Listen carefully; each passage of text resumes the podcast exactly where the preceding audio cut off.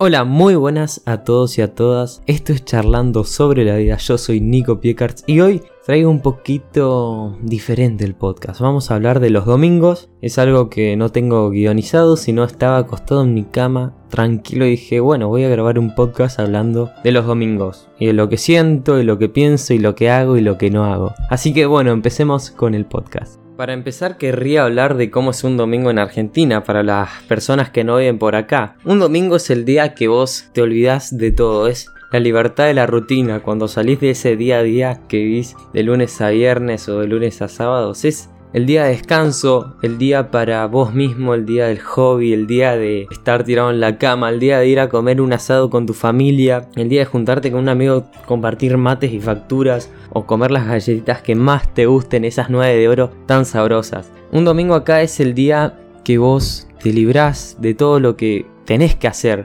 debes hacer. Es el día que vos decidís qué haces y te dedicas a ver una película, a hacer lo que quieras hacer. Así que eso para la gente que no vive en Argentina y quiere saber cómo es un domingo argentino es la liberación de todo. Puedes hacer lo que quieras, o por lo menos así lo ve la mayoría de los argentinos.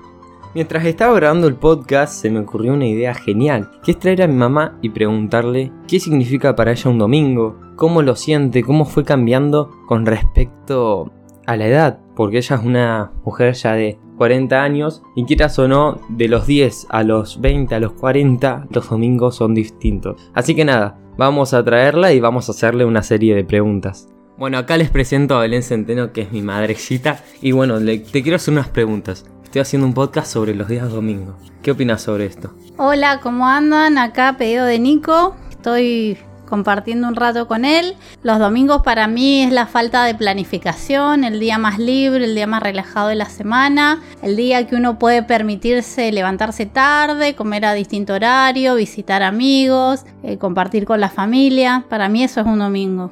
¿Y cómo fue? Bueno, vamos a hacer una aclaración nosotros.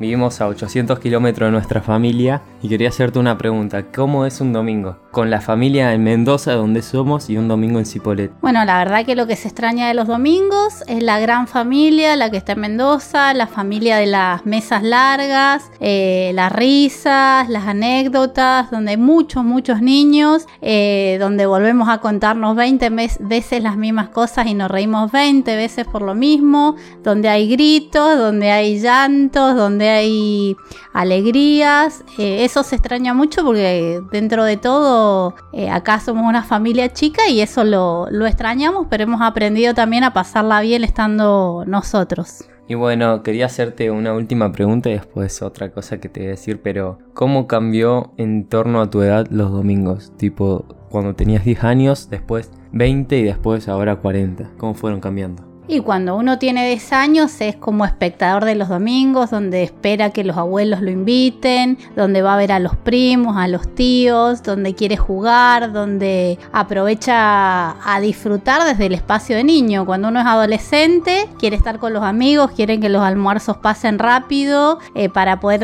estar con el novio, con los amigos. Y ahora cuando ya uno es adulto y tiene su familia, es un día que, espera para hacer una sobremesa más larga, una comida especial, eh, charlar, escuchar música.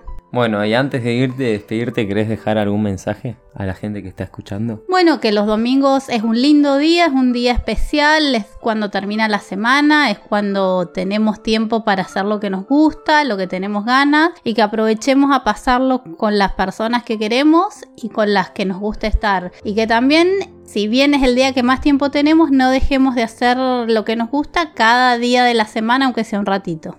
Bueno, muchas gracias, más. Saluda. Gracias a vos, un beso grande a todos y a disfrutar. Bueno, como segundo invitado traje a mi papá, así que, ¿qué significa para vos un día domingo? El día domingo es, eh, son, son dos, cosas para mí. Una eh, es el, fin de la semana donde uno trata de, descansarse, disfrutar con la familia, con los amigos eh, y terminar de hacer las cosas que uno tenía planeado pero a su vez también el principio, considero que también el principio de la otra semana, sobre todo cuando se termina el domingo, uno empieza a planear, a pensar un poco en lo, que va a venir. ¿Y cómo fue cambiando los días domingo de 10 a 20 y a 40 años? ¿Cómo fueron cambiando?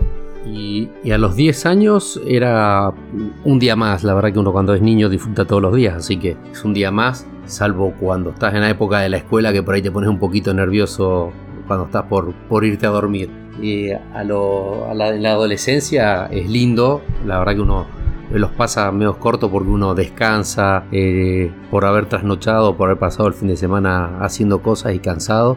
Entonces los domingos son cortitos eh, y ya a los 40, como te repetía un poco lo, que dije al principio, uno se la pasa más pensando en cómo va a ser el principio de la semana eh, y cómo terminó la semana y tratando de, descansar, de relajarse un poquito porque por ahí los sábados no, no alcanza. bueno, ¿algún mensaje que le quieras dejar a la gente que está escuchando?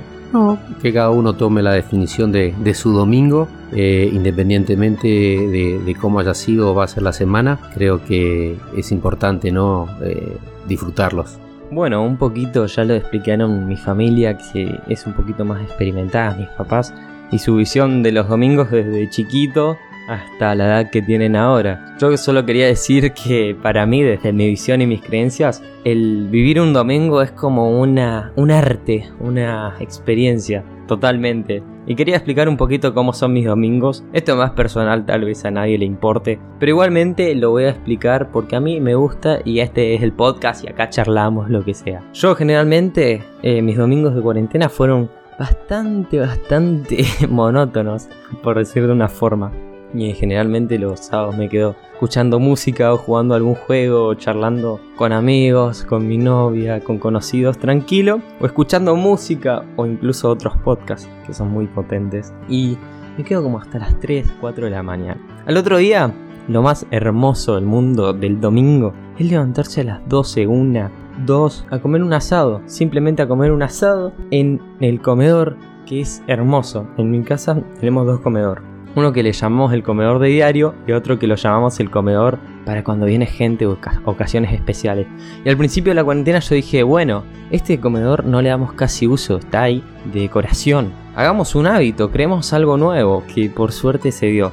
Todos los domingos a partir de ahora comemos el asado en ese, en ese comedor y es hermoso. Así que si ustedes tienen uno en casa o una parte que no usan, propónganle los domingos de asado o de la comida que más le guste comer ahí que vayan a comer ese lugar. Eh, después de eso yo a la tarde me quedo tirado en mi cama o escucho música. Por ejemplo, hoy es domingo y no hay compromiso con el reloj. Es una canción.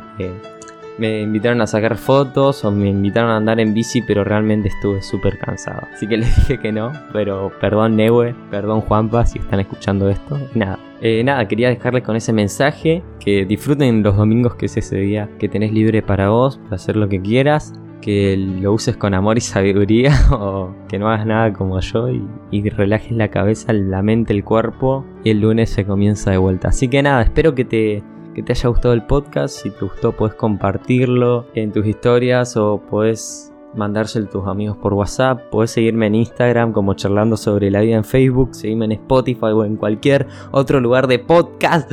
a todo el spam. Así que nada, nos estamos viendo en el próximo y nada, los quiero mucho. Chao.